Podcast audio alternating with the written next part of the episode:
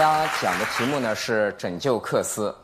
大家看照片，这个左边这个老人呢叫户田苍生，他是一个日本人。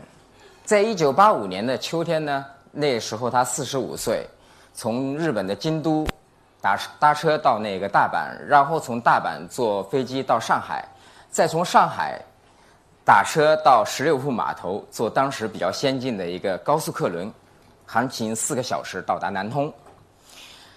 户田呢，在京都市经营一家缂丝作坊，他们祖上都是做缂丝的，做和服腰带、和服袈裟，呃，就是缂丝袈裟。但是让他发愁的是什么呢？就是作坊里的那些艺人呢，也所剩无几了。在当时，那些艺人基本都已经五六十岁了，有的已经六七十岁了，就这么大的年纪，就是看也看不见，做也做不动了。克斯呢，本身是从中国传入日本的这项技艺，他认为当时已经后继无人了。克斯的根呢，在中国，户田想来寻这里寻找出路。为了来中国呢，他经常看中央电视台国际频道的节目学习中文。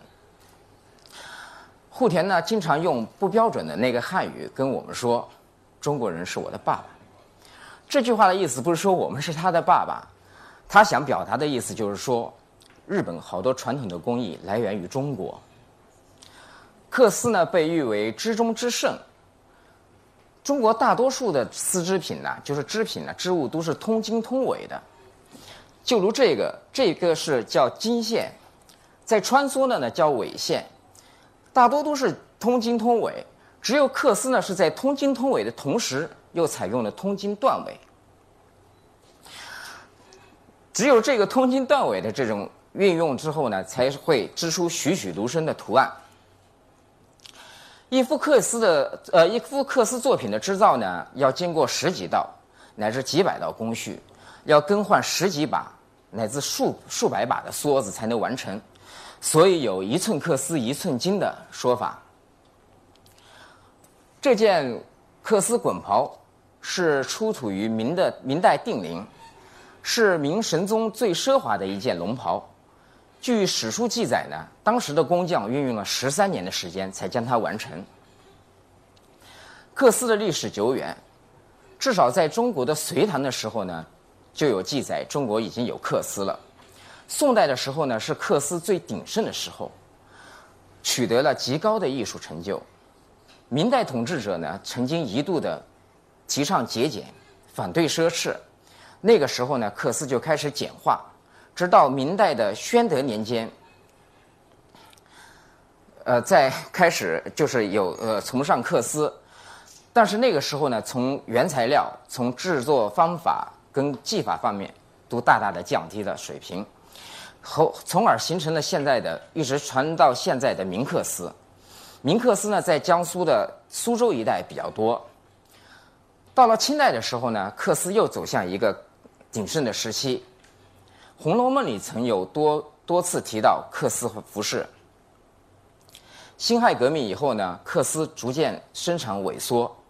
实业家张謇呢，曾在一一封家书里写道：“北京的缂丝者皆为男工，现已无业可做，皆拉东洋车。”意思就是说，做缂丝的现在都没有工作了，在拉黄包车。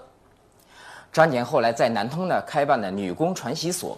专门制造缂丝，请来了朝廷当时清廷里面照办处的缂丝工匠，教教习缂丝，做出来的成品以后呢，把它卖给当地的乡绅，这样，这个缂丝技术就在南通传承下来。但是到了文革前呢，缂丝在中国已经失去了市场。这个呢是我的父亲，叫王玉祥。我们家祖上是做织布的，开织布坊的。清末的时候呢，作为 织户被请到南通，落户在张謇创办的大生纱厂。那个时候呢，我们就住在大生纱厂的那个老工房里面。我的奶奶、我的姑妈都是大生纱厂的工人。我的父亲开始是学画画的，一九七八年的时候呢，考入了南通工艺美术研究所。八四年的时候呢。根据史书和图片，成功的研发出第一条缂丝，呃，引帛缂丝，使之最后做了一个引博克斯腰带。户田在一九八五年的时候，听到了这个这个消息，千里迢迢的来到南通找到我父亲。他把房我父亲请到房间里问，就从那个他的行李箱里拿出一一块大概二十见方的一个一个类似的布匹，呈螺纹档的，那个布上面有一棵松树，然后他就说，这个呢叫本坠，本坠是日本的话，日本的意思，中国的意思叫本克斯，本是什么意思呢？就是原本根本的意思，也就是说这个克斯的根本，就本来的面貌，呃，本来的面呃面貌。是本克斯，然后现在呢，他一直在日本流传着。现在我把日本的这个本克斯再还回你中国。他对我父亲说：“我知道你祖上是织布的，现在你再从织布开始吧。”这正是我父亲梦寐以求的，因为他自从研制克斯以来，就发现这个本克斯技艺在中国已经断档了，而且他无法考证这个本克斯的一个织造过程。在中国已经没有记录了，所以看到这一个克斯片以后呢，他不光光不光光当这是一个克斯片，他分他意识到这是一个断层的历史，是一个失落的文化，是复兴本克斯工艺的全部的希望。户田走后，我就我父亲就开始复原这个本克斯的工作。本克斯呢，在中国克斯领域中呢，是克斯的母体。就是所有克斯都是在这个本克斯的基础上演变而来的。在中国呢，有克斯有七大品种，都源于它。本克斯呢，在复兴之前呢，国内只有明克斯的做法。当时老爷子呢，完全沉浸在这个呃研制过程当中，到后来他有点走火入魔了。有一天，他拿着一个热水瓶。那个八十年代的时候，那种还有那农村还有那种热水瓶，就是那种竹子编的那种那种竹热水瓶，那种壳子。他当时看到这个热水瓶壳子的时候，他突然想到这个热水瓶的壳子它也是这样交织的，就经纬交织的，而且它那个轮廓特别清晰。他突然意识到这一点，就是跟我们要所做的那个科斯片呢相似。他突然发现了以后呢，准备拿拿笔记的，手一放，热水瓶掉下来了，烫坏了脚。后来他自己说，这一次把脚烫坏了也也是值得的，因为从这个这个当中他能看到了这个克斯的一个一个结构。就这样，他一点一滴的把这个本克斯的这个技法呢，就完全恢复出来了。户田第二次来到南通的时候呢，看到我父亲做出来的成品，几乎和他的样品几乎是一样，感到很激动。他说：“真不敢相信，你在短短的两个月的时间，把中国断档了几百年的历史延续下来了。从这从这个之后呢，我父亲就专心做克斯，而且把克斯当为他一生的事业在做。这之后呢，户田先生就把一台祖传的机器，大概有一百九十年历史的那个克斯机，赠给我父亲，就是台上的这个机器。当时我父亲就按照这个机器的原貌。”绘制了一个机械图，然后自己再做了二十台机器，在南通成立了第一家克斯生产的企业，也就是我们这个宣和克斯研制所的前身。一开始呢，我们主要是接那些日本的订单，在日本的克斯是最高级的、最华贵的一些织品。一条克斯腰带当时在日本呢，能换一个丰田轿车。一辆呃一套克斯的那个和服呢，在日本差不多要值一百多万人民币。那一套我们做的那个克斯袈裟达数百万人民币。在当时，中国都是对外加工，为日本代工的，带动了中国好多的那种克斯的发展。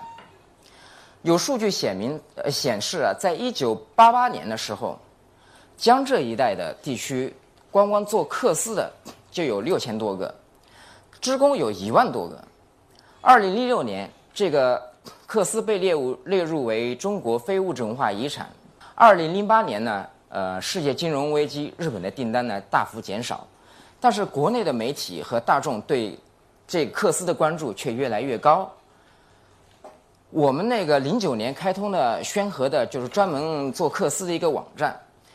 从这个网站的那个数据来显示呢，第一年点击我们的也就几百个，一年只一百一百多个。到了一零年的时候达七百多个，今年上半年开始，我们每天就达到几十个人的访问量。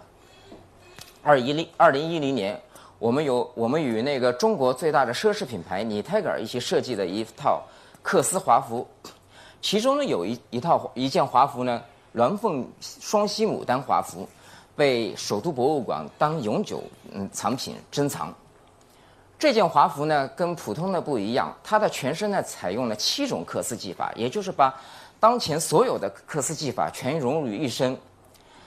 它的领部是采用的明克丝，胸部呢这个牡丹花呢是用三片的那个铝克丝组成，腰部、腹部是用的本克丝，腰部呢是用的隐薄克丝，这个后背采用的是比较镂空的雕罗克丝和紫峰克丝。这样比较透气，也就是把这个克丝目前有的七种技法全融于一身。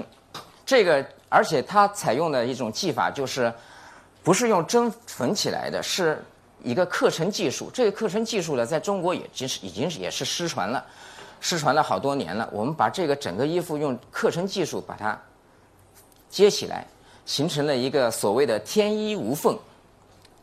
然而，市场的越是繁荣呢，这个行业就越深层的表现出一个问题：成熟的技工不断的流失。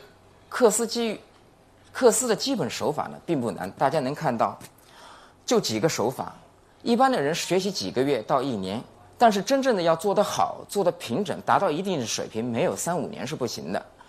改革开放初期呢，好多人学习克斯呢是为了学习这门技艺呢是在。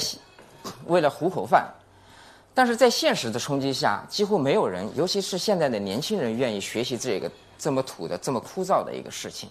一天八个小时，拿着一把梭子，从左手穿到右手，又从右手接到左手，重复的运运作，枯燥无味。我们宣和克斯所呃研制所呢，在前几年已经意识到这个问题。零五年的时候呢，我们把。当时比较流行的按劳取酬的一个方法，就是按计件工资做多少拿多少的那个方法改了，我们改了固定工资加奖金的办法，就是为了养住这批工人，留住他们。但是根本不能，就是解决问题，因为当时在江苏这个地方，我们的平均工资大概两千块钱左右，我们那边工人最高的拿到三千多，但是还是不能吸引这些年轻人。我父亲曾经收过一百多个徒弟，到现在也只剩下不到二十个。最年轻的到现在已经三十五岁了。我们这一代，我还有我太太、我妹妹，都做在做都在做克斯。我今年呢四十一岁了，我的妹妹，